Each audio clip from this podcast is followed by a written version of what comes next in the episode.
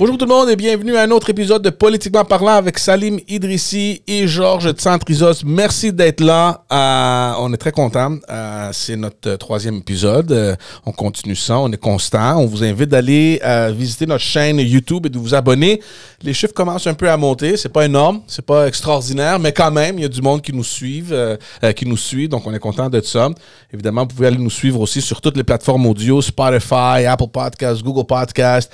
On est sur euh, Instagram as well. As well. Regarde, j'ai sauté en anglais. on est aussi sur Instagram et sur Twitter. Allez nous suivre. Euh, on veut grandir un peu cette communauté-là et pouvoir échanger avec vous. Euh, on sait que vous avez des idées à nous, envoyer, à communiquer. et ça nous fera plaisir de savoir ce que vous pensez et pourquoi pas discuter de peut-être des choses que vous voulez aussi. Donc, nous, ça nous fera plaisir. Salim, ça va bien? Ouais, super, toi? Moi, je suis très content. La neige euh, euh, presque disparue complètement. Je suis pas un gars d'hiver. J'aime pas trop trop la neige. I don't know. Ben écoute, euh, ça s'en vient. Le beau temps euh, a commencé. euh, la neige a commen- commen- commencé à fondre. Alors, bientôt, bientôt les terrasses. Ouais, exactement. Mais je me sens mal des fois parce que je veux pas que tu sais, mon attitude envers l'hiver soit transmise à mes filles. Je veux, tu sais, quand ils voient la neige, ah, que, qu'ils soient excités, qu'ils veulent, euh, qu'ils veulent sortir jouer. Puis, à chaque fois que je vois de la neige, je me dis, ah, non. Mais j'essaie de ne pas le faire devant mes filles pour ne pas leur donner un peu. euh, J'aime ça quand les enfants sont excités de la neige. euh, mais c'est ça. Donc, euh, l'été s'en vient. Euh, puis, j'ai hâte. Puis, bon, ben, les nouvelles continuent. Ben oui. On a encore plusieurs choses intéressantes à, à échanger, à partager avec tout le monde. Euh, On pourra pas tout couvrir, mais Ouais. il y a au moins deux sujets super euh, intéressants euh, qu'on peut discuter un petit peu aujourd'hui. Je crois que ça vaudrait la peine que euh, on couvre euh, le projet de loi euh, du ministre Christian Dubé en santé. Donc un nouveau, un autre ministre qui a envie d'arranger les choses dans le système de santé au Québec. Et ben, évidemment, ben, écoute, la semaine passée, on a parlé du budget provincial. Et euh, ben voilà, quelques jours plus tard, c'est le budget fédéral euh, qui a été présenté. Donc, euh, je pense qu'on peut aborder ces deux sujets-là. Je ne sais pas ce que tu as pensé de ces deux, ces, deux, ces deux choses. On va commencer peut-être par celui sur la santé, Ouais. ouais, ouais, on va commencer avec celui sur la santé.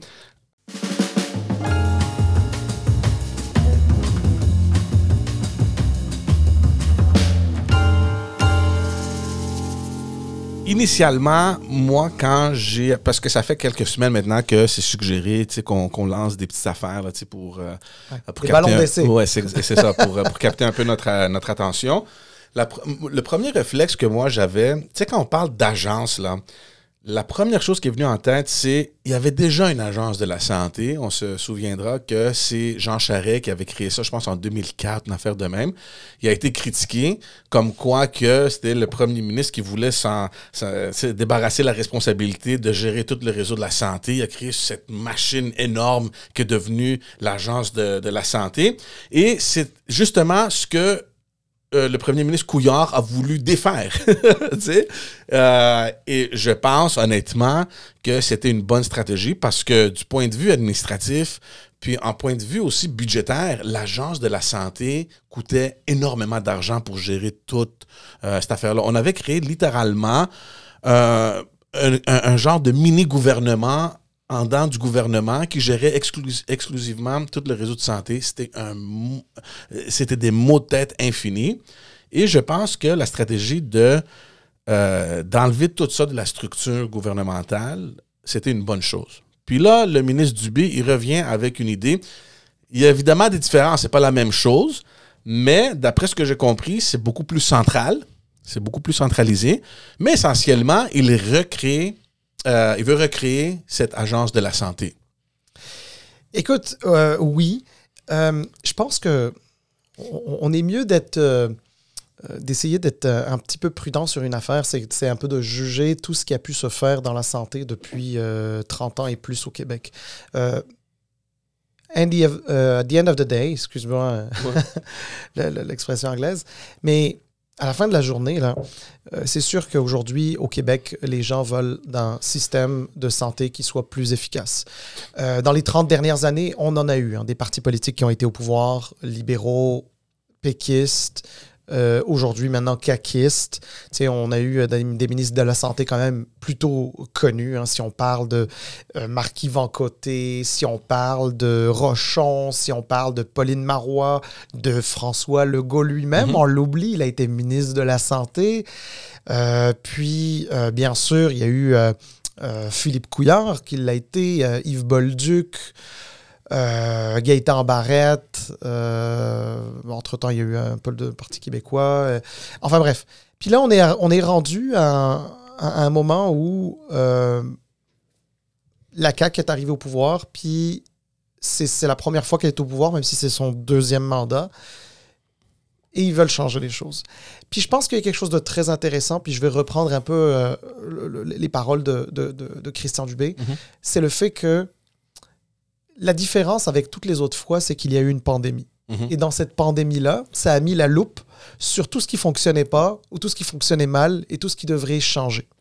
Alors évidemment, ce qu'il propose de faire aujourd'hui, euh, ben, ça pouvait pas ça pouvait pas se faire sans qu'il puisse y avoir d'autres choses qui ont été faites dans le passé, mhm. notamment des choses que le, gouvernement Couillard a fait avec euh, le ministre Gaëtan Barrette. Hein, donc, euh, donc c'est intéressant. Mais surtout, moi, ce que je retiens, euh, là-dedans, il y a beaucoup de choses, on va en parler, mais l'une des principales choses, c'est le fait d'avoir un seul employeur. Mhm. Un seul employeur, ce serait cette Santé Québec, cette agence Santé Québec. Puis ça, c'est très intéressant parce qu'au moment où on se parle, le système de santé au Québec, on parle de, je sais pas, 34, 35 euh, employeurs en ce moment. Mhm. les différents CIS, CIUS, etc. Là, on aurait un seul employeur ce qui est une très bonne chose dans la gestion du personnel. D'ailleurs, le projet de loi prévoit aussi euh, une espèce d'agence de placement. Hein, on a beaucoup parlé des agences de placement durant la pandémie, ouais.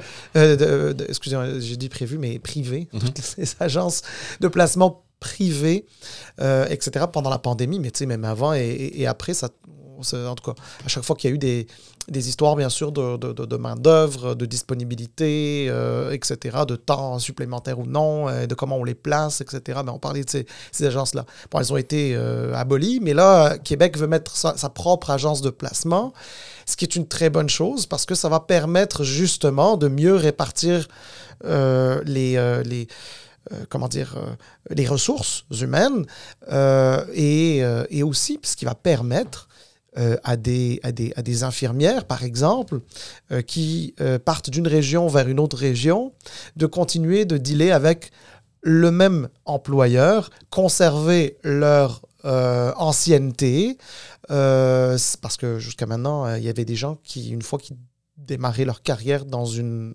dans un endroit, dans une Ils devaient rester là. Ben, ils devaient rester là parce qu'ils perdaient leur, leur ancienneté. Alors là, ça, c'est intéressant parce qu'il y a une espèce de mobilité qui pourrait se créer. Puis ça, ça pourrait être très, très intéressant. Euh, moi, je le vois d'un point de vue de la gestion. Là, puis d'un point de vue de la gestion, d'avoir un employeur qui serait Santé Québec, cette agence, mais qui s'assurerait d'avoir des gestionnaires dans chacun des établissements. Mm au moment où on se parle, il n'y a pas un gestionnaire par établissement. Il y a des hôpitaux dans lesquels on rentre. Il n'y en a pas. Il n'y a pas de DG dédié. C'est euh, les boss, c'est ils sont au CIUS, ils sont dans un CIS ou des choses comme ça. Donc les, les alors CIUS euh, pour euh, centre intégré universitaire de santé et de services sociaux et les CIS sont pas universitaires donc ils sont juste intégrés. Donc donc voilà. Alors ça c'est un moi je te dirais que c'est l'élément qui, qui, a plus attiré mon attention à premier abord, mais je vais je vais t'entendre un peu là-dessus aussi. Euh, puis on va, on va s'en parler parce qu'il y en a des choses. Mais moi, dans le fond, c'est ça. Je ne sais pas exactement comment ça va, euh, ça va aller. Ça sera quoi l'idée finale de cette structure-là? La seule chose que j'ai en tête, c'est l'argent que ça coûtait au gouvernement de gérer l'ancienne agence de la santé. Évidemment, il y en avait beaucoup. Hein. Il, y avait l'agence de la santé de Montréal. Il y avait un peu éparpillé partout. Maintenant, ça a l'air que c'est plus centralisé. Comme tu as dit, il y a un boss qui va tout gérer le, réseau. Je, en, en, termes de coûts, je ne sais pas c'est quoi que ça va représenter, mais en même temps, il faut penser aussi que d'avoir juste un boss, ça va être problématique, surtout avec les différents syndicats. Comment que euh, un patron va aller dire à, par exemple, on, on, on, entend souvent parler de ça, les médecins spécialistes, euh, euh spécialisés, euh, non, spécialistes, comment que tu vas lui dire quoi faire, où le faire, comment le faire.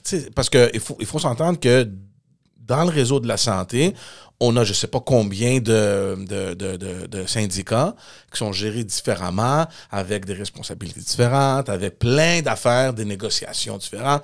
Donc, moi, c'est ça que je veux voir. Puis pour moi, ça serait très intéressant. Puis je sais que ces, jours, euh, ces jours-ci, le ministre rencontre justement les différents euh, syndicats euh, dans le réseau de la santé. Donc, moi, c'est ça qui m'intéresse de voir comment eux autres, ils vont accepter d'être tous sous une bannière euh, et de voir comment ça, ça va évoluer. Je sais que les infirmières sont contentes justement en cause de ça, euh, des choses que tu as parlé, puis bien d'autres, euh, les, les, temps supplémentaires qui vont disparaître. Ben, attention, hein, bien contente, c'est-à-dire qu'il va y avoir énormément de résistance. moi, j'entendais, je, je, pense, si, si je ne m'abuse, c'était la FIC qui disait déjà, donc la Fédération des infirmiers et infirmières du Québec, mm-hmm.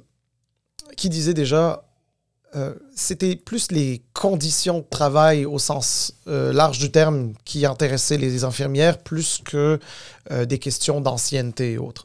Donc, bon, c'est à voir. Hein. C'est un syndicat, c'est un syndicat. Il est mhm. là pour euh, sa, ses, membres. Euh, donc, peut avancer euh, les arguments qui lui semblent être les meilleurs pour ses membres. Mais je pense que ça va pas être si facile avec les infirmiers infirmières. Mhm. D'ailleurs, je, je, en fait, je vais me dévoiler un petit peu sur cette question-là, sur ce projet de loi, George. moi, je te dirais, je le vois d'un bon oeil. Évidemment, l'avenir nous dira si c'est la bonne chose à faire ou, non. On, le verra, on le verra. Mais moi, je le vois plutôt d'un bon oeil. Et c'est, tu sais quoi? Ma, l'indication qui me fait penser que c'est un bon projet de loi, ouais. eh c'est le fait que les syndicats sont pas contents et que les médecins spécialistes sont pas contents. et moi, je me dis, si médecins spécialistes et syndicats sont pas contents, c'est que sans doute qu'il doit y avoir du bon dans ce projet de loi. Non, mais blague à part, là, et, sans idéologie là-dedans, là, euh, c'est sûr qu'il y a une expression en français qui dit on peut pas faire d'omelette sans casser mm d'œuf. Donc, c'est sûr que euh, il, va y en avoir des négociations, ça va pas être facile. Le projet de loi, euh, il, prévoit quand même beaucoup de choses, forcées, parce que justement, pour répondre un peu à ce que tu disais, il va forcer les, médecins spécialistes à, en prendre plus et euh, va, les, va les forcer à, certaines pratiques dans leur région, mais aussi parfois à l'extérieur de leur région, etc. Même dans le secteur privé. Absolument, mm. exactement. Puis moi, je, honnêtement, je pense que je pense qu'on est, on est, on est rendu là. Il faut brasser un petit peu, un petit peu la cage. Maintenant, Quant à ton autre question sur la question des, des, coûts, mais c'est sûr que ça, c'est un changement qui se veut être plus efficace. Donc, il y a une espèce d'efficacité qui est recherchée. Efficacité, ça ne veut pas dire, euh, comment dire, économiser. Efficacité, ça veut dire en avoir pour son argent. Mm-hmm. Donc, euh, donc, être sûr qu'on en a le plus pour l'argent qui est investi.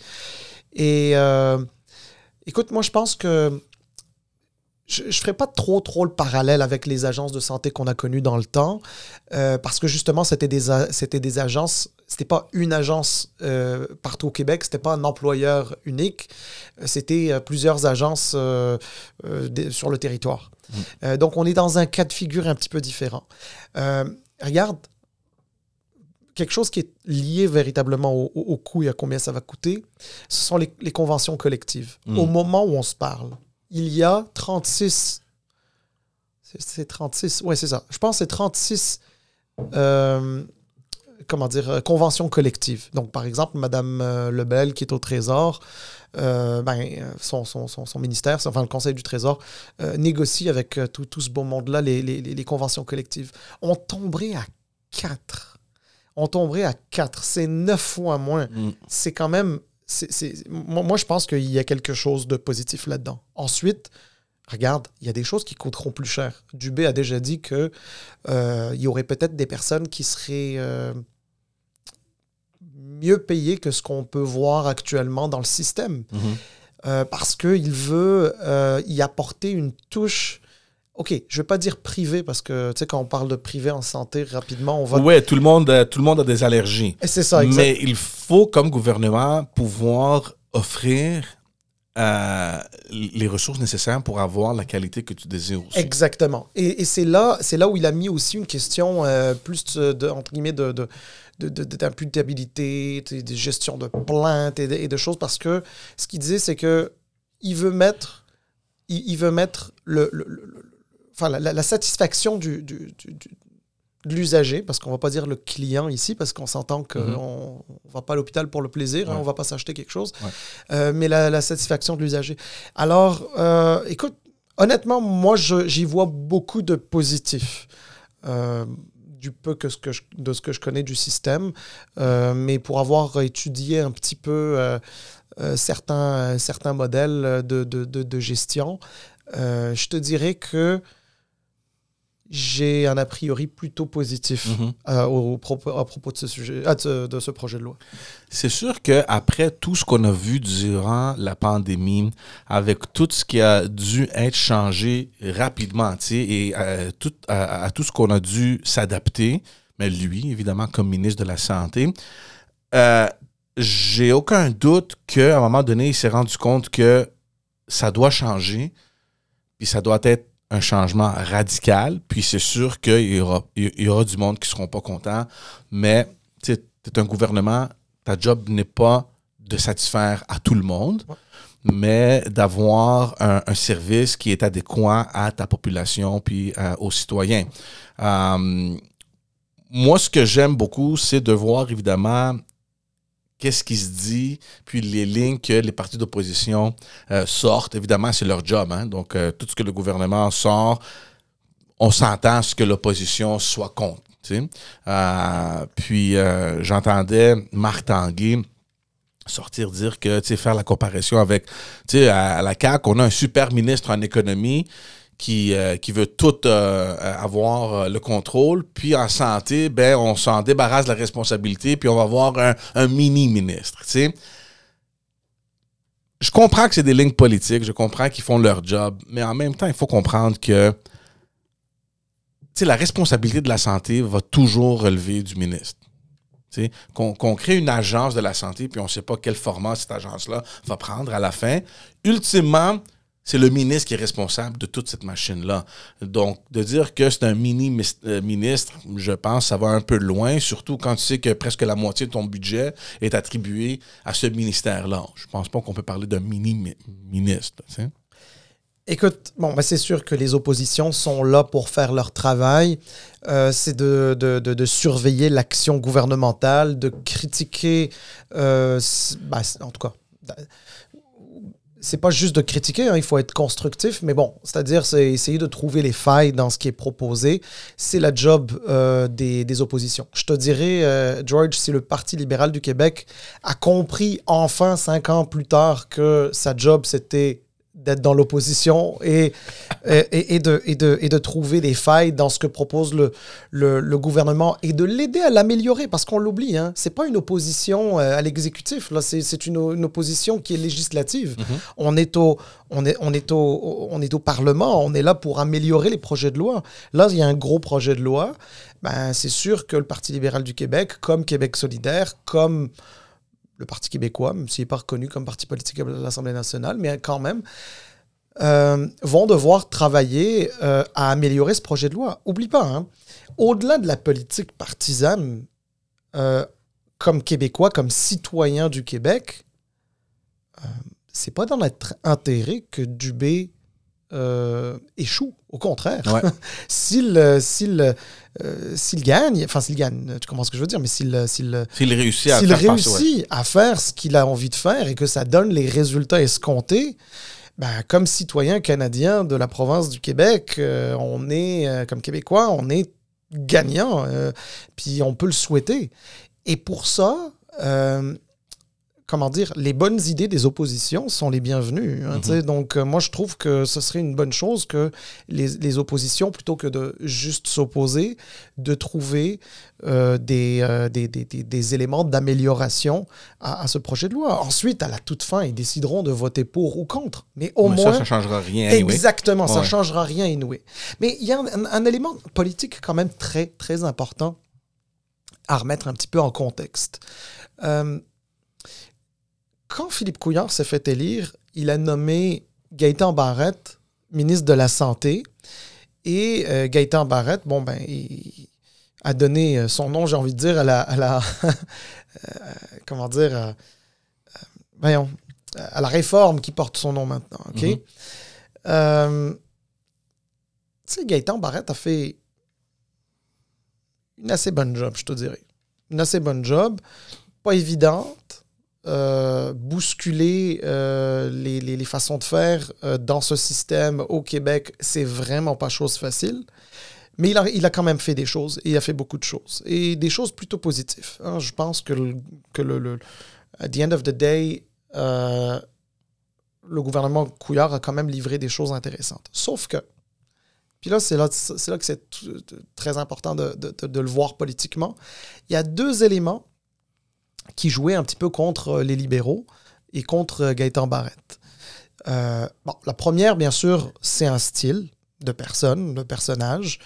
Euh, Gaëtan Barrette euh, était quelqu'un qui brassait la cage, etc. Donc, je pense que c'est un secret pour personne. C'était sa façon de, de, de, de, vouloir faire avancer les choses avec toute la bonne volonté qu'il avait, etc. Ça, c'est certain. qui fait et qui est, qui est très différente, bien sûr, de l'approche un peu plus consensuelle, bah, je dirais même beaucoup plus consensuelle de Christian Dubé. Ce qui fait que Christian Dubé est plus populaire que Gaëtan Barrette ne l'a été. Mhm. Mais il y a une raison à cette popularité-là, ou pardon, cette impopularité-là à Gaëtan Barrette. Elle n'est pas juste due au style Gaëtan Barrette. Elle est due au fait que la réforme Barrette c'est fait dans un contexte de compression budgétaire. Mm. Donc les gens ont associé, les, quand je dis les gens, c'est-à-dire tant la population, les observateurs, les journalistes, les oppositions, tout le monde voyait dans la réforme Barrette des coupures. Mm. Associer les coupures, les coupures ou les compressions budgétaires, appelons ça comme on veut, là, dépendamment de si on veut être plus positif ou plus négatif. Là, mais, donc, c'est ça. Et Aujourd'hui, on est dans, un, dans, dans, une situation différente. Effectivement, il y a eu la pandémie, on en a parlé.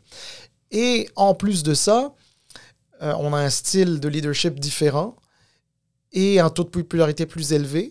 Donc, j'ai envie de te dire qu'en ce moment-là, il y a comme une... Christian Dubé est porté par une vague mhm. positive.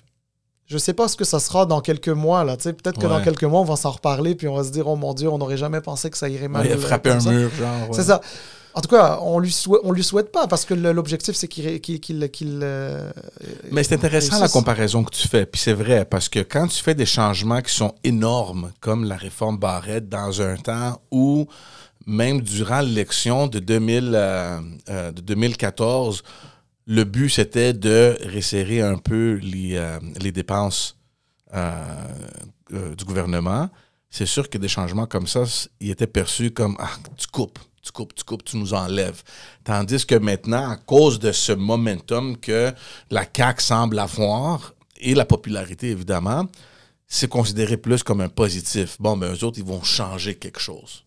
Non, mais c'est ça, exactement. Parce que. C'est intéressant, ouais. Parce que tu vois, à chaque fois que Barrett faisait quelque chose, tout le monde se disait Ah, oh, c'est dans le but d'économiser, hmm. de baisser les dépenses, de couper ici, d'arrondir le coin rond là, etc. Alors, est-ce qu'il y a pu y avoir de ça? J'imagine que oui, là, je ne connais pas, là, je ne suis pas dans les détails. Mais on a trop associé euh, les réformes euh, en santé du gouvernement Couillard euh, à la rigueur budgétaire. Mm. Or, ce n'était pas juste ça. Il y avait une, une, une, réforme de la gouvernance. Il y, avait un, il y avait des changements de gouvernance qui n'avaient pas d'impact nécessairement sur les services mm. euh, et leur financement. Là, euh, parlant de Gaëtan, de Barrette, il est sorti dire que cette réforme-là de Christian Dubé, ça va causer une troisième guerre mondiale. donc, ça, c'est classique à la Gaëtan Barrette. pourquoi qu'il pense comme ça? Est-ce que c'est à cause des, des syndicats? Est-ce qu'il pense que Dubé ne sera pas en mesure d'amener tout le monde en dessous du même ouais. la même bannière pour mettre tout le monde dans un même dans, la même direction. Euh, et en même temps, tu sais, quand tu parlais de réduire les, euh, les, les conventions de 36 ou whatever à 4. Comment il va faire ça? Il va regrouper plusieurs euh, syndicats en un groupe ou comment il va faire ça? Alors, deux choses. La première, euh, tu répondais déjà à, à- à la question, c'est-à-dire que quand euh, Gaëtan Barrette a fait mention d'une troisième guerre mondiale, euh, probablement que oui, c'est-à-dire qu'il pensait euh, aux médecins spécialistes et aux syndicats. Et en passant, il les connaît très bien tous les deux. Euh, il a très bien co- connu les médecins spécialistes pour avoir été lui-même à la tête de la Fédération des médecins spécialistes du Québec. Donc ça, c'est d'une part. Et il a aussi extrêmement bien connu les syndicats lorsqu'il a été euh, ministre de la Santé. Euh, je crois que Gaëtan Barrette euh, sait que c'est pas facile. Il a été ministre de la Santé pendant quatre ans et demi. Il sait que c'est pas facile. Il sait que c'est toute une bataille. Lui, il appelait ça la guerre mondiale, mais c'est toute une bataille. Il, y a il, il- il- s'attend à ce que euh, Christian Dubé euh, vive des, des- des moments plus compliqués euh, politiquement, etc. Et c'est probablement la raison pour laquelle il a mentionné aussi que ben, ça prend l'appui de ton premier ministre. Mm. Parce qu'une fois que euh, les syndicats vont déchirer leurs chemises euh, de, des, différents, euh, des différentes ressources humaines qui sont dans, le, dans, le, dans le réseau, que ce soit les infirmières ou autres, etc. Une fois que les médecins spécialistes aussi vont, vont y aller avec leur show, une fois que, une, une fois que tout le monde va, excuse-moi l'expression, mais une fois que tout le monde va chialer, eh ben, c'est là que tu vois, est-ce que ton, ton premier ministre est derrière toi ou non? Est-ce que c'est que c'est le premier ministre qui va se dire, oh non, non, c'est les sondages, Ouais, euh, on moi, va je reculer un peu. on va reculer ouais. un peu, on va mettre de l'eau dans notre vin. Ou alors, c'est le premier ministre qui va dire écoute, Christian, t'es mais- là pour faire une job, faut que tu la fasses jusqu'au bout. Mais j'ai l'impression aussi que tu sais, c'est- l'œuf ou la poule. tu sais. J'ai l'impression que si ce projet de loi est venu à ce point où est venu aujourd'hui, ou l'a présenté, ça veut dire qu'il a déjà passé une certaine approbation du bureau du premier ministre. Voici ce que je veux faire, voici les orientations. En gros, là, euh, c'est quoi le, le- le big picture, qu'est-ce qu'on veut faire, voici ce qu'on va faire. Oui. Puis, sinon, le premier ministre, il, il lui aurait jamais donné le feu vert d'avancer s'il savait que peut-être dans un ou deux mois, il va falloir que je rentre pour corriger tes erreurs. Non, mais écoute, en fait, ce que tu dis est, est- factuellement vrai. Mais en même temps, pour avoir été assez longtemps sur la colline parlementaire à, à Québec, là. euh, Ouais, comme on dit en anglais, if the shit hits the fan, le gars va dire, regarde, t'as fait une erreur. écoute- il y a personne qui sait que c'est moi qui t'a donné le feu vert, je vais rentrer pour sauver la situation. Moi, j'ai vu des messages textes passer où on demandait aux gens de remettre la pâte à dents dans le tube. Euh, j'ai, écoute, euh, j'ai, j'ai vu des choses là. Euh, non, regarde. euh, non, tu sais, un bureau de PM, c'est pas vrai que c'est cohérent tout le temps. Mm. Attention, je suis pas en train de te dire que la politique générale d'un gouvernement dirigé par un premier ministre est, est pas toujours cohérente. C'est pas ça que je dis. Mais, que, mais sur euh, des projets de loi, sur des positions, lorsqu'on creuse un petit peu euh, en commission parlementaire, etc., ben oui, parfois, euh, il y a des impératifs politiques qui font en sorte qu'un bureau du premier ministre peut te dire écoute, je sais qu'on s'était mis d'accord sur telle direction, mais là, je te demande de rétro-pédaler. Maintenant, maintenant, puis ça, c'est ça qui est très. C'est ça le leadership. Puis moi, c'est le bout en politique que j'aime chez les gens, c'est quand ils ont du leadership.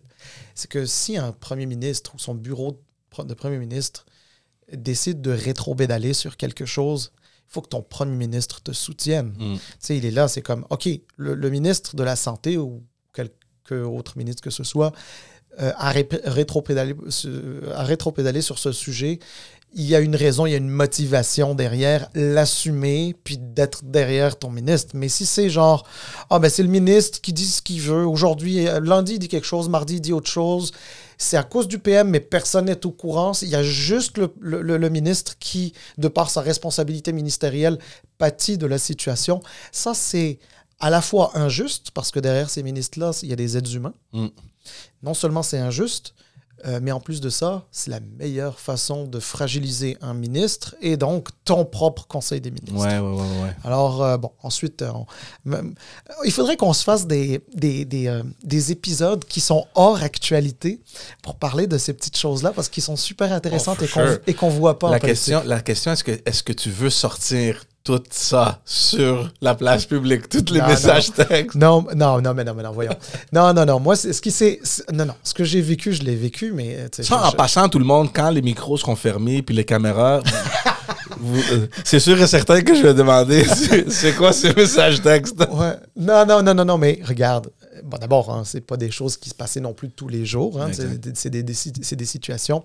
Ensuite, non, non. Ce qui, euh, ce qui s'est passé, il y a beaucoup de choses que on ne, on ne raconte jamais quand on quitte euh, la, la- la- Non, la exact, politique. hein, c'est euh, des, des- trucs de confidentialité et tout. hein, là, mais, mais non, non, mais ce que je veux dire surtout, euh, George, derrière ça, c'est que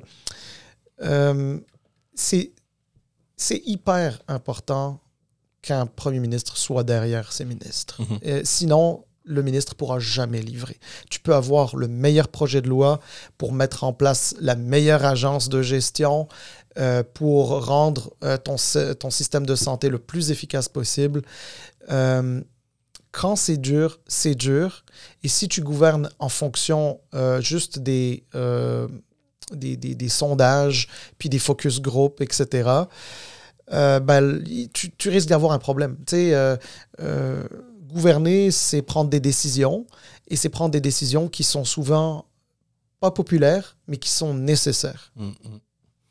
Ah, quelques autres petites affaires, euh, des, des, des, des, euh, des décisions, ben, des, points euh, sur cette réforme-là. On parle d'un commissaire aux plaintes. Oui.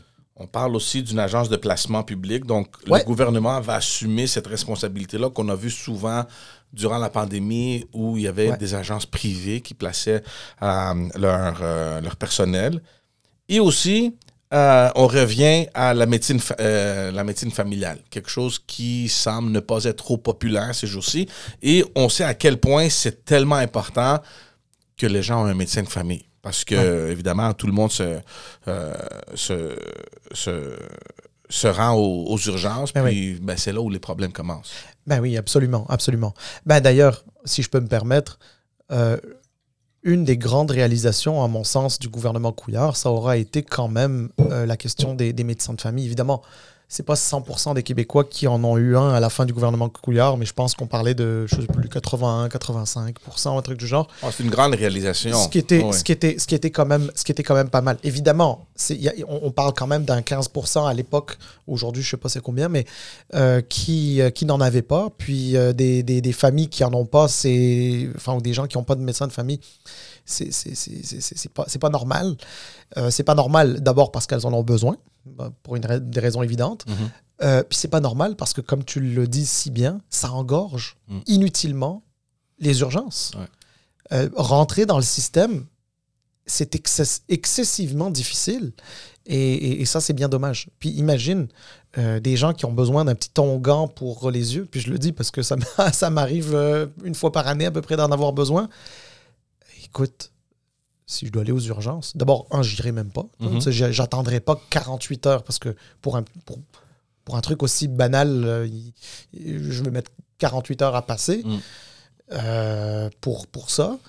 Euh, puis en plus de ça, je vais juste aller engorger le système plus qu'il ne l'est. C'est inutile. Mhm. Mhm. Ah, donc là, pour l'instant, on s'entend en quoi? Euh, il va y avoir des consultations, évidemment. Le ministre va rencontrer les syndicats. Puis ensuite, le projet de loi va être étudié en, en commission parlementaire. Donc ça, évidemment, c'est pas quelque chose qui va, qui va, qui va se produire demain.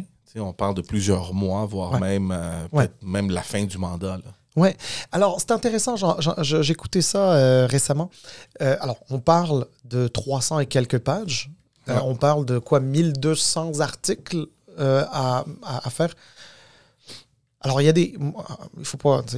C'est pas vrai qu'on on va mettre du temps sur tous ces articles-là. Il y a des articles qui vont être euh, euh, adoptés assez rapidement, assez facilement, etc. D'autant plus que ce projet de loi-là euh, regroupe une trentaine de lois déjà présentes dans Mm. le système. Parce que le système de santé, je pense qu'il y a, je sais pas, 30 ou 35 euh, lois qui sont euh, qui le font fonctionner, dans le fond. Mm. Ben, ce projet de loi, il regroupe la majorité, si ce n'est elle toute.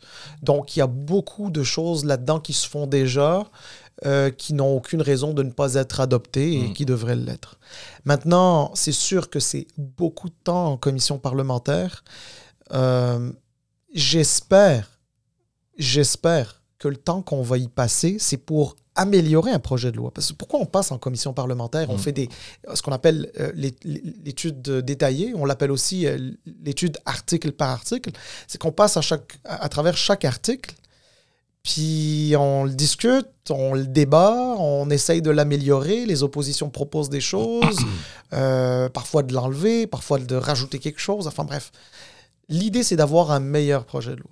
J'espère qu'on est dans une situation où tout le monde va travailler ensemble. On a un gouvernement super majoritaire, pas juste majoritaire, Ouais. 90 députés. On a des oppositions qui sont euh, faibles et en, mau- et en mauvais état. Euh, J'espère juste qu'on ne sera pas dans une situation où le gouvernement va juste venir comme bulldozer puis dire moi je suis majoritaire, je fais tout passer ça sans, sans, sans- sans discussion. Ouais, Ou, je- ou ouais. l'inverse, où il y a du filibuster euh, tout le temps euh, et qu'on doit passer euh, 200 heures sur trois articles. Parce que sinon, on va jamais s'en sortir. Mais même ça, je pense pas que les oppositions ont les, euh, le- les chiffres pour faire ça. Ils n'ont pas assez de personnes en commission, je pense, pour... euh, tu penses-tu que... Ben, pour- Ouais, mais tu sais, en fait, c'est pas, pas juste une question de combien il y a de personnes. C'est une question de. euh, en fait, c'est comment. co- En fait, c'est le, processus lui-même en commission. C'est-à-dire que tu peux euh, demander des amendements, un premier amendement, un deuxième amendement, euh, la première opposition, la deuxième, la troisième. tu sais, là, tu. Euh, Là, c'est l'amendement à l'amendement. Puis Ouais. là, tu, écoute, à un moment donné, là, tu t'en sors plus. hein, Ouais, ouais, c'est, euh, donc, euh, alors, parfois, c'est le seul moyen d'une opposition de se faire entendre. Mm. Donc, je suis pas en train de te dire que c'est euh, illégitime. En même temps, j'espère juste qu'on fera pas perdre du temps aux Québécois parce que, at the end of the day, ça fait trois fois que j'utilise cette expression aujourd'hui, faut que j'arrête. Mais la réalité, c'est que tu as, beaucoup d'espoir de la part des Québécois pour avoir un meilleur système. Et euh, en notant que ce ne soit pas juste de la politique politicienne qui euh, vient retarder ça. Alors, euh, moi, je t'ai dit que j'avais un a priori positif. Ça ne veut pas dire que c'est carte blanche. Je ne suis pas non plus un spécialiste du, du- système, euh, euh, mais, euh, mais, mais je crois qu'on devrait, on devrait avancer avec ce projet de loi-là. Ouais, puis ça m'étonnerait que pour un projet de loi si important que, que, celui-là, le gouvernement viendrait en bulldozer juste faire forcer le, le, projet de loi. Je pense qu'ils vont s'asseoir puis ils vont faire la job correctement. Euh, puis on verra, c'est certain qu'on risque de- d'en parler encore une fois. Passons maintenant euh, au budget fédéral. Tu as, mentionné que la semaine passée, on, a parlé un peu du budget euh, du Québec. Là, c'est au tour du, du gouvernement du, ben, du Canada. Ils ont présenté leur budget.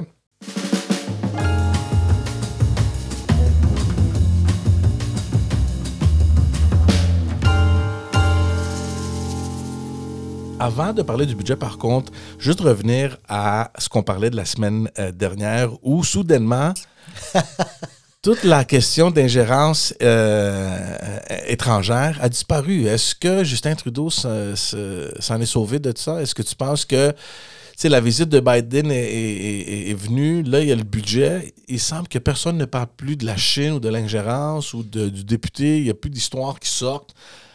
Je sais pas. Ben, non, ben, moi, je pense pas que ce soit une histoire finie. D'abord, hein, parce que l'ingérence, euh, elle se poursuit, elle continue. Hein, c'est pas vrai que ça, ça, ça, c'est aussi simple que ça. Euh, deuxièmement, euh, bon, ben, il y a Johnston qui va faire son, son travail. Il y a Mhm. une commission où la, la, chef de cabinet du, Premier ministre ouais, elle doit, elle doit, doit comparaître, c'est ça, exactement.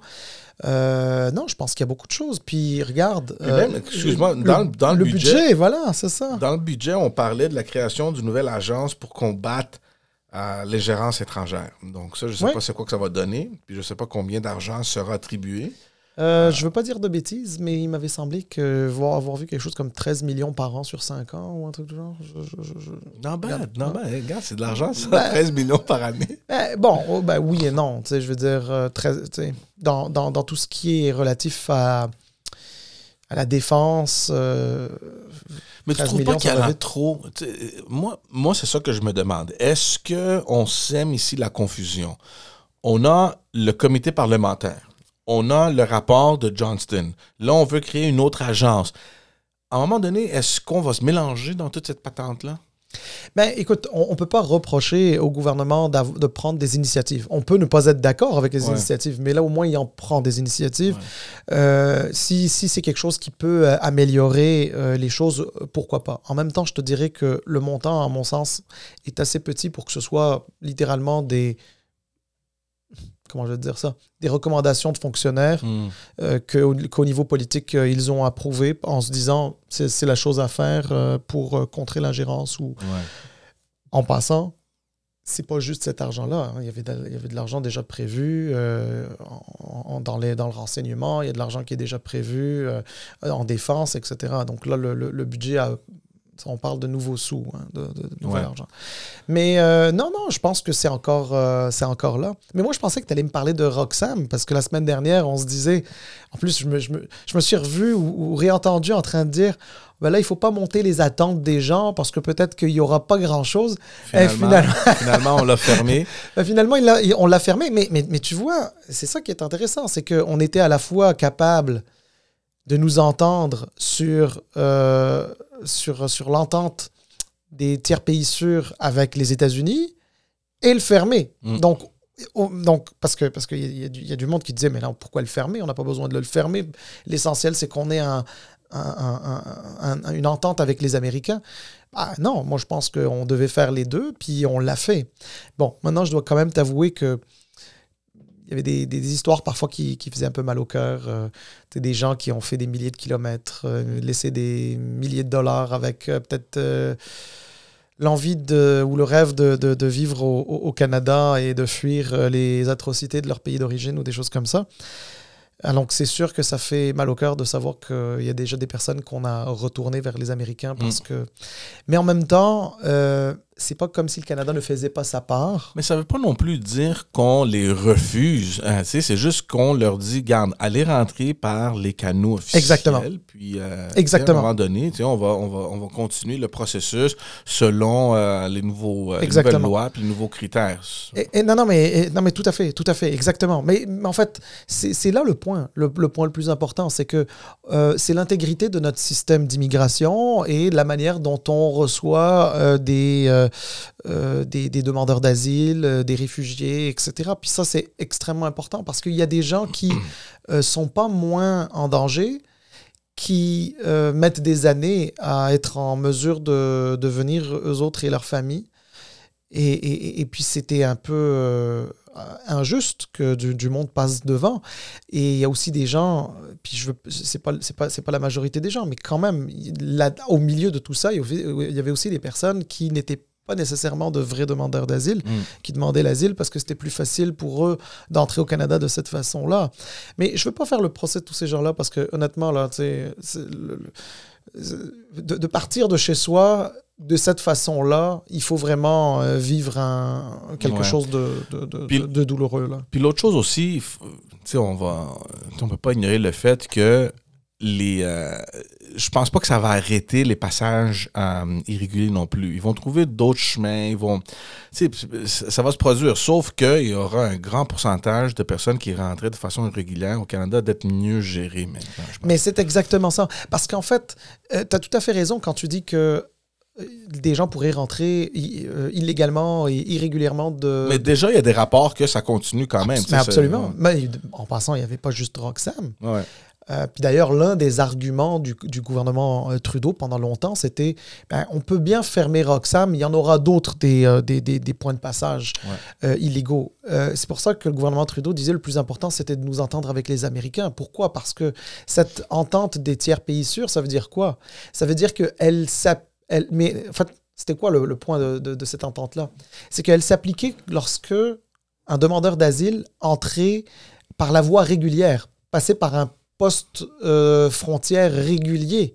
Et donc là, ça, ça s'appliquait. Donc ça veut dire que le- les, les, les- le, le- voyons, euh, l'Agence des services frontaliers du Canada euh, recevait quelqu'un qui demandait l'asile euh, politique euh, au, au Canada.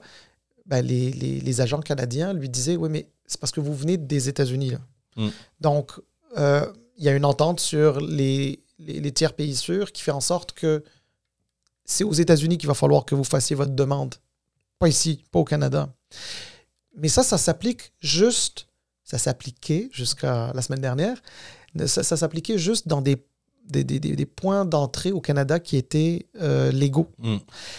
Mais ça s'appliquait pas à Roxham parce que c'était pas un vrai point d'entrée au Ouais. Canada. Et donc, le Canada euh, avait l'obligation, euh, selon le droit international, de les recevoir comme des demandeurs d'asile. Là, maintenant, avec cette entente avec les États-Unis, peu importe où des personnes traversent illégalement, ils seront retournés aux États-Unis. À l'exception d'un 15 000 personnes par an, je crois, on parle de- de- de- d'environ 15 000 de- euh, personnes par an. Euh, ça, ça fait partie de l'entente avec les Américains. Euh, ben, sans doute que les Américains se disaient ben, le Canada doit quand même être en mesure de, de, de- de prendre une partie de ces gens-là parce qu'il y a beaucoup de gens qui traversent la frontière entre le Mexique et les États-Unis, traversent les États-Unis, mais ils traversent les États-Unis juste pour se rendre au Canada. Ouais, Ils ne ils vont pas aux États-Unis pour aller aux États-Unis. Ouais, ouais, c'est parce que ultimement ils veulent aller au Canada. Donc il y a une partie de la responsabilité à prendre. Et, en- et by the way, George, c'est pas un problème ça. Mm. C'est pas un problème parce que le Canada en reçoit déjà des réfugiés, euh, devrait peut-être en recevoir plus, je ne sais pas, c'est à voir. De toutes les manières, le Canada reçoit de l'immigration. Donc si on est capable de recevoir des gens euh, qui ne peuvent plus vivre dignement dans leur pays, ben, ils pourraient venir ici à partir du Mhm. moment où, bien sûr, ils répondent aux critères de la loi. là. Exact. Passons au budget. Ouais. Hum, Es-tu surpris qu'on est en déficit encore? Juste à rappeler aux gens qui nous écoutent ou qui nous regardent. En 2015, Justin Trudeau a fait campagne et il était très clair. Il a dit on va faire des déficits, des petits déficits pendant trois ans, puis on revient avec un budget euh, Équilibré. euh, pas équilibré, mais en surplus en 2019. Ouais. Regarde, je sais pas c'est où qui a pris ces chiffres ou c'est qui qui lui a dit de dire ces lignes-là, mais les gens s'en rappellent. On s'en rappelle. Il n'y a eu jamais un budget équilibré depuis 2015. Puis il faut dire que Harper lui avait laissé quand même des finances saines. Il y avait, je- si je ne me trompe pas, en 2015, il y avait un petit déficit à couvrir de 4 milliards, 5, une affaire de même? Bon, euh, 3,5 je crois. Euh, je, je dis ça de mémoire, ça fait Puis quand au niveau petit- fédéral, un 3 milliards peut être absorbé super facilement. là. Il, il- il paraît, il paraît même que le gouvernement fédéral à l'époque avait même des, des réserves qui auraient pu être en équilibre budgétaire l'année même où on est allé en élection, Euh, mais euh, que pour des raisons stratégiques, euh, il était mieux de laisser ces provisions-là pour l'année suivante et, et- et- et arriver en, en équilibre. Ça, c'est sûr que les- le, voyons, le, le ménage dans les, dans les finances publiques, le gouvernement conservateur de Harper l'avait fait. Et, et pourtant, il faut quand même lui donner quelque chose au gouvernement Harper à l'époque, c'est que il y, a eu la, il y a eu la crise financière, la crise Exact. économique. Euh, donc, Qui euh, nous a pas trop affecté au Canada. Qui nous a on pas- l'a pas vraiment vu. 2007-2008, là, les États-Unis étaient Ben, la vraiment dans un... financière, tout du moins la crise Ouais. financière nous a pas beaucoup affecté, mais la crise économique qui en a découlé nous a quand même touché, puis c'est la raison pour laquelle on était en déficit. Et même un gouvernement conservateur à l'époque euh, jugeait utile quand même d'investir, notamment dans les infrastructures, etc. Puis c'est ce que c'est ce qu'ils avaient, c'est ce qu'ils avaient fait. Puis euh, bon, c'était c'était fort intéressant. Cela dit, c'était très attrayant à l'époque d'entendre parler euh, le PLC qui disait on va faire de tout petits déficits, moins de 10 milliards euh, pendant, pendant trois ans, puis après ça, retour à l'équilibre budgétaire, puis surplus par la suite, ce serait impeccable. Euh, bon, mais je suis, je regarde, je suis le premier déçu parce que moi, honnêtement, les, finances publiques, l'équilibre des finances publiques, c'est important pour moi. C'est pas une religion dans le sens que quand c'est nécessaire d'en faire, et surtout si c'est des petits au niveau fédéral, comme tu dis, 3 euh, milliards, 4 milliards, c'est tant que ça. C'est beaucoup d'argent, mais pas tant que ça pour un gouvernement. Mais là, on est à un autre niveau. Là, on est, là, on est ben d'abord, là, on parle d'un déficit de plus de 40 milliards pour cet exercice-là, mhm. sachant qu'il n'y a jamais eu d'équilibre budgétaire depuis l'élection en 2015. Mhm. Euh, puis, euh, on parle euh, de, de, de, dépenses gouvernementales qui augmentent, qui ne baissent pas.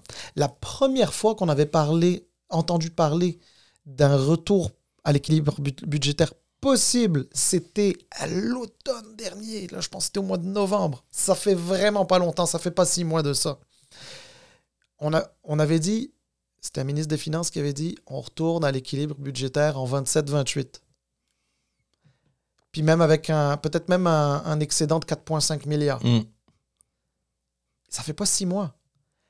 Là, non seulement euh, non, seulement le déficit est plus gros qu'annoncé, les dépenses sont plus importantes que prévu, mais en plus, le 27-28 disparu. a disparu. Pas d'équilibre. On ne sait pas où ce que ça s'en va. Je vais juste faire une parenthèse rapide, je te redonne la parole. C'est vrai quand même qu'on a eu une, pandémie. Puis mm-hmm. dans cette pandémie-là, le gouvernement fédéral a fait énormément pour maintenir le pouvoir d'achat des Canadiens, etc. Puis il y a beaucoup de gens qui auraient pu vivre ça de manière beaucoup, beaucoup plus difficile sans les aides du gouvernement fédéral, etc. Donc attention là. Je, veux dire, c'est vrai qu'il y a une pandémie. Sauf que maintenant qu'on est dans une, dans une espèce de, de situation post-pandémique, on aurait peut-être pensé à essayer de rééquilibrer ça euh, parce qu'à un moment ou un autre, c'est sûr qu'on va nous tomber dessus avec des hausses d'impôts. Puis franchement, je ne suis pas certain qu'au Canada, euh, les gens euh, ont de l'appétit pour payer plus d'impôts. Ouais, non, je suis d'accord avec toi. dans le fond, regarde, le, le budget comparé peut-être à celui aussi à Québec, pas, pas exceptionnel. C'est un budget, évidemment, euh, comme tu as dit, euh, des, gros déficits. Euh, mais ce qui est intéressant, c'est qu'on donne quand même de la place au NPD. Parce que c'est le lifeline que, que, Justin Trudeau y a en ce moment.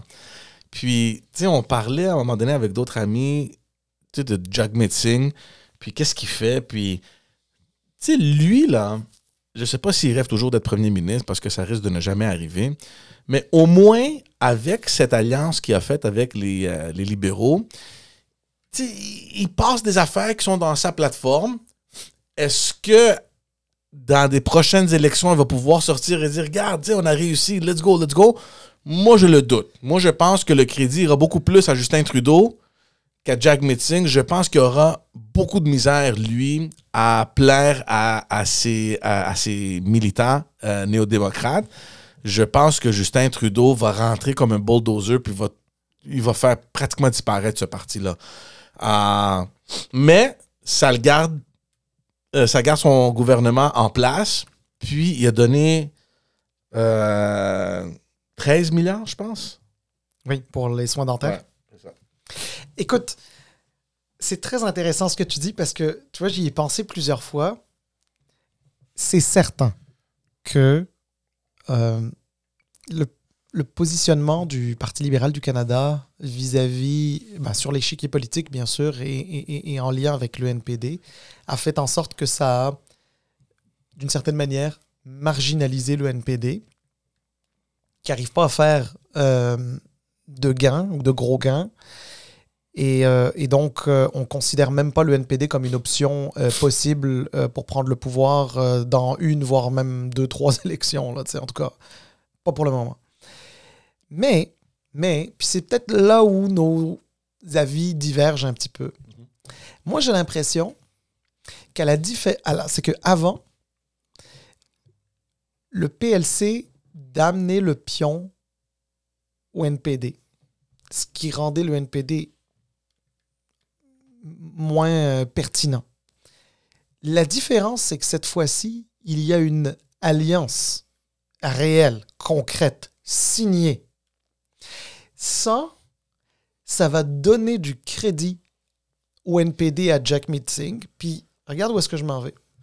C'est que ça lui donne du crédit parce que effectivement, il est allé chercher euh, des sous, euh, de l'aide directe l'année passée.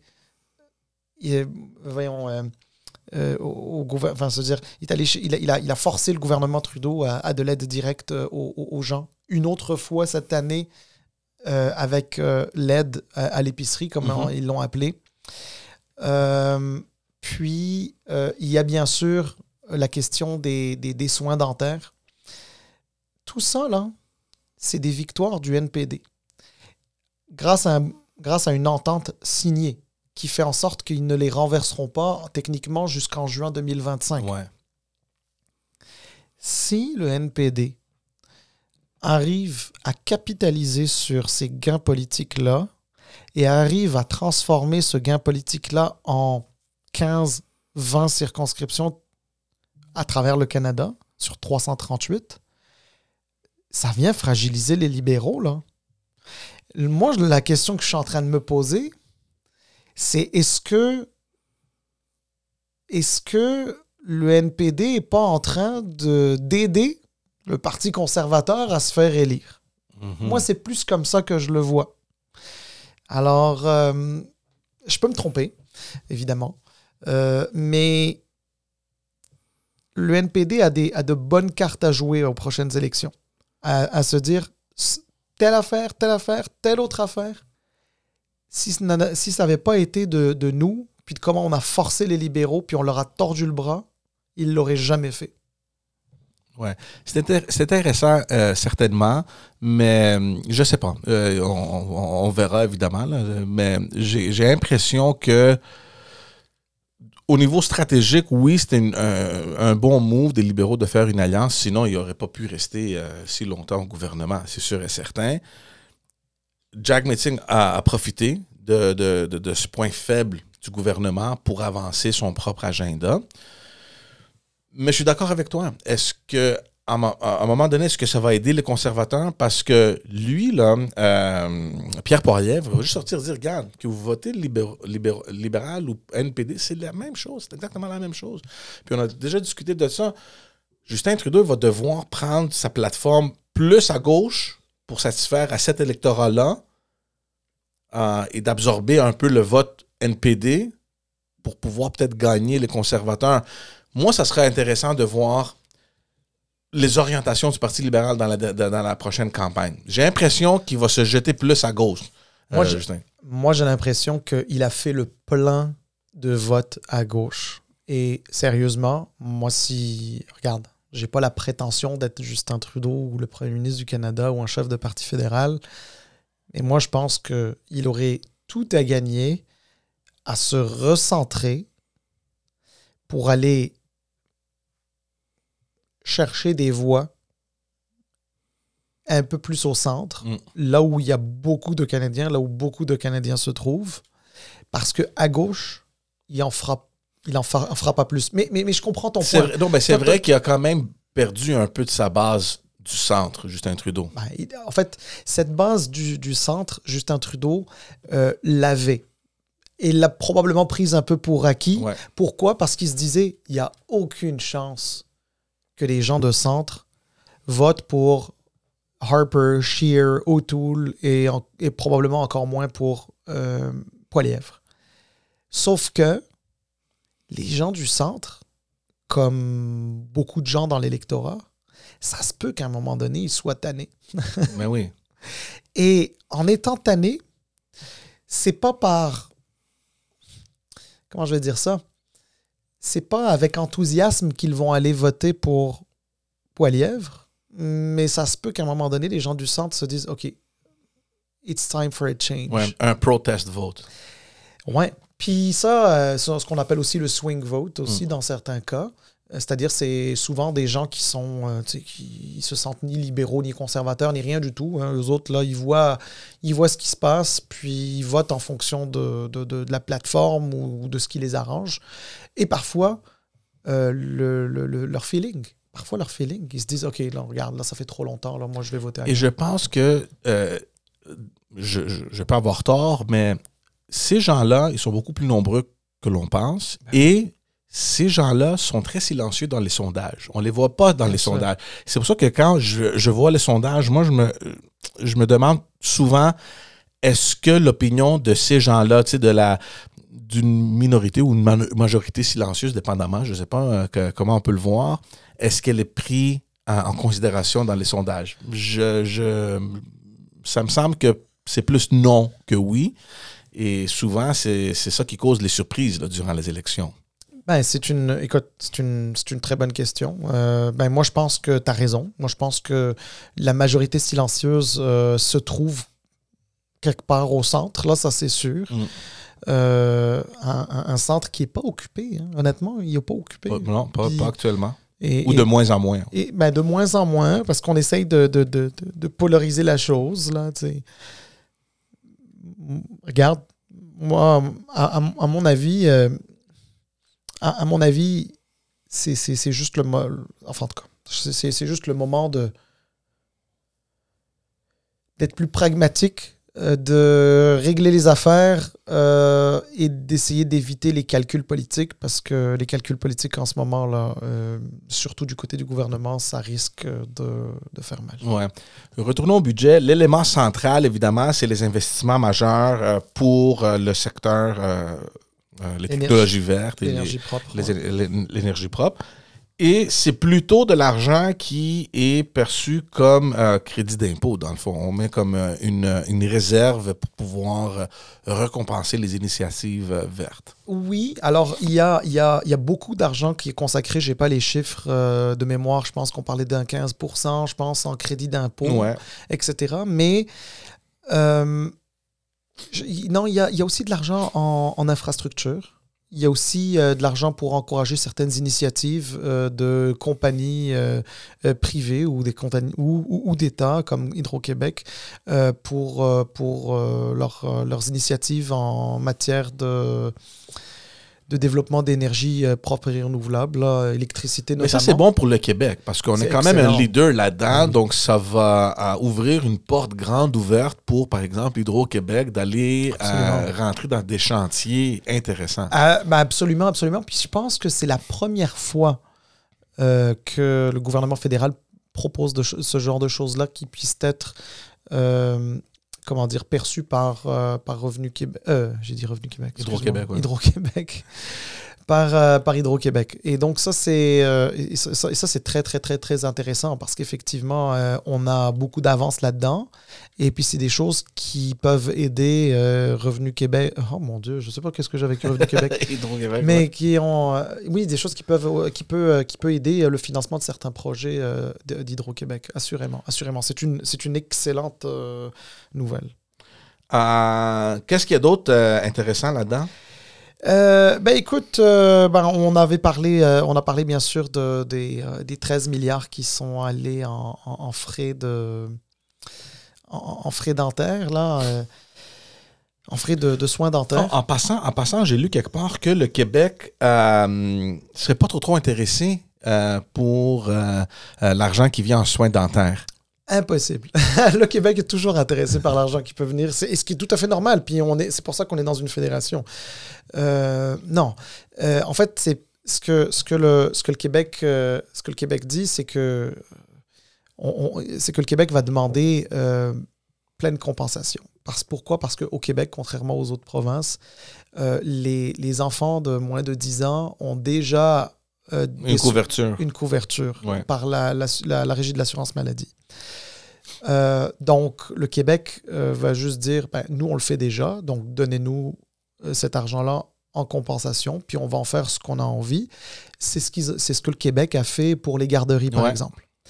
À la, à, la, à, la, différence près que, il me semble que le programme, ce programme-là fédéral là, qui est prévu dans ce, dans ce budget-là, Euh, ben, je ne pense pas qu'il ait vu le jour encore. Le programme est à venir.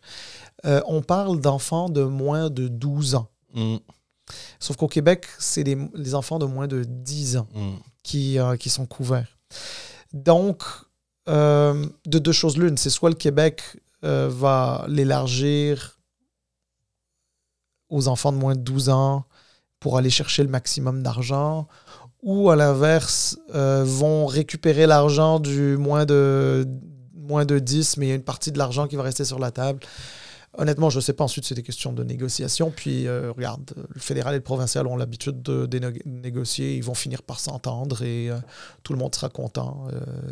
Mais cela dit, c'est quand même très important de rappeler une chose très importante. La santé est de juridiction Provincial. provinciale. Mm. Et donc, euh, là-dessus, euh, j'ai envie de dire, euh, le Québec a le, a gros bout du bâton. Et c'est tout à fait normal que le Québec aille chercher cet argent en compensation. Et de deux choses l'une, c'est soit ils, arrangent le, programme existant, le financent davantage ou meilleur, ou l'étendent aux, aux enfants de moins de 12 ans, euh, ou l'investissent dans autre chose, dans la santé. euh, Ouais, mais c'est ça que j'allais te dire. Ça sera intéressant de voir parce que avec l'entente euh, avec les garderies, euh, les, garderies que, que Justin Trudeau a fait, pas trop sûr sur l'argent qu'on a négocié et retourné dans ce secteur-là parce que M. Legault le voulait sans condition. c'est ça. Il va vouloir peut-être faire la même chose, sauf qu'on sait que même dans euh, euh, auprès du ministère de la Famille, cet argent-là aurait pu aider quand même à créer d'autres places. On sait exactement maintenant la crise que plusieurs familles sont en train de vivre. On a quoi, 70 000 euh, familles maintenant qui sont sur les listes d'attente? Peut-être les milliards qui ont négocié auraient pu aider. On ne sait pas où est-ce que cet argent est allé. Euh, maintenant, comme tu dis, avec euh, les soins dentaires, bon, euh, s'ils si, font une, une- une entente similaire avec ce qui a été fait euh, pour les garderies, est-ce que cet argent-là va demeurer dans le réseau de santé ou est-ce qu'il va aller ailleurs? C'est ça qui, va être intéressant quand même à voir. Non, tout à fait, tout à fait. Bon, euh, l'argent, une fois qu'il arrive, euh, généralement, euh, il va dans le fonds consolidé du gouvernement et, et inquiète-toi pas, hein, il y a toujours des, de, bonnes raisons de le, dépenser, cet argent-là. Regarde, c'est vrai c'est de l'argent qui pourrait, qui aurait pu peut-être améliorer le service de garde, mais en même temps, on a un, on a un service de garde qui est pas si pire, qui fonctionne pas si mal. C'est sûr qu'il y a encore des places à financer. La, ré- la réalité, c'est que ces places-là, quand bien même elles soient disponibles et que leur financement soit disponible, est-ce qu'il y a des garderies en ce moment, enfin, est-ce qu'il y a des nouvelles garderies qui sont prêtes à prendre plus de place ou est-ce qu'il y a de nouvelles garderies euh, actuellement? Tu sais, juste avec la crise euh, de, du, euh, voyons, de la main-d'œuvre, une nouvelle garderie qui ouvre aujourd'hui, là, aller chercher des éducatrices, euh, c'est pas, c'est, pas Ouais. facile. Donc, quand bien même il y aurait de l'argent au ministère de la Famille pour des nouvelles places, euh, c'est, c'est plus compliqué. Euh, non, j'ai pas trop de problème avec comment ils le réutilisent. hein. L'essentiel, c'est qu'il ne soit pas gaspillé, mais euh, Est-ce que c'est un budget, tu, pars, euh, tu penses, euh, euh, qui nous prépare pour une élection? ben, c'est sûr. Ben, c'est sûr. Euh, écoute, le, le- les dernières Dans, élections. dans le fond, est-ce que tu penses que l'Alliance va demeurer jusqu'en 2025 ou si peut-être cette année, on va voir quelque chose de... En théorie, l'Alliance, elle est là jusqu'en 2025. Euh, en pratique, euh, est-ce que, est que les, les politiciens de tous les partis politiques là, ont véritablement envie d'arriver à des élections qu'en 2025? Moi, je suis pas sûr de Mm, ça. non. Euh, Il y a des gens, des rumeurs qui disent que il y aurait une élection euh, cet automne. Mm. Je sais pas. Possible. Je j'ai aucune idée. J'ai pas d'indication. Honnêtement, j'ai pas d'indication claire à ce sujet-là. Mais les gens spéculent à partir du moment où le gouvernement a plus de. Enfin, 18 mois ou plus. C'est la dernière fois, euh, le, le gouvernement minoritaire a duré un petit peu moins de deux ans. Mhm. Et on avait reproché à Justin Trudeau, qui était euh, en haut des sondages et qui était euh, majoritaire dans les sondages, on lui a reproché d'avoir déclenché les élections. Et ça lui avait coûté probablement sa, sa majorité. Ouais. Est-ce qu'il va vouloir lancer ça de nouveau, je ne sais pas. Est-ce que euh, est-ce que euh, est-ce qu'il pourrait pas y avoir quelque chose de spectaculaire qui arrive à la place? C'est pas impossible non plus. Hein. Est-ce que euh, est-ce que est-ce qu'on verrait un, un- comment dire un changement de leadership euh. Est-ce que non non mais je- je- Ouais. j'ai aucune indication là-dessus. Je là, pense, que c'est- puis, ouais, euh, je pense que c'est trop tard maintenant. Moi, puis on, on- on en a parlé dans d'autres euh, au premier épisode, je pense. Quand Justin Trudeau a fait l'alliance avec le NPD, j'étais sûr qu'il allait démissionner pour pouvoir donner le temps à son parti de renouveler puis, puis rentrer dans une course au leadership. Je sais pas, je sais pas. Moi, je- il y a un an, un an et demi, j'étais sûr à 100% que Justin Trudeau ne se présenterait plus comme chef du parti, que c'était fini pour lui. Pas trop sûr maintenant. On, Ah. on- on en a, on en a Oui, on- discuté. Peut-être le- l'effet poilièvre aurait Ben changé un peu euh, la donne. Ben, c'est sûr. Moi, m- honnêtement, là, encore une fois, j'ai pas la prétention d'être Justin Trudeau, mais à être lui aujourd'hui, je me représente aux prochaines contre euh, contre euh, con- con- contre Poilièvre, 100%. Je me représente. En tout cas, on, ça reste à voir. Euh, y avait-tu autre chose ou est-ce qu'on euh, est-ce qu'on termine? Ben, je pense qu'on a fait le tour. Euh, c'est sûr qu'il y a toujours beaucoup de choses à discuter, mais on n'aura pas, on pas le temps aujourd'hui. Heureusement, on sera encore là avec vous à la semaine prochaine. Un gros merci à tous euh, de nous suivre, euh, de commenter, de nous envoyer euh, vos pensées, vos commentaires. Allez sur la chaîne YouTube et abonnez-vous. On veut continuer à grandir euh, sur Instagram aussi et sur Twitter. Euh, évidemment, si vous, euh, si vous êtes comme moi, vous aimez les versions audio, ben allez sur toutes les plateformes, puis abonnez-vous là-dessus aussi. Merci beaucoup à tout le monde, puis on vous voit la semaine prochaine dans un tout nouveau épisode. Plaisir, bye.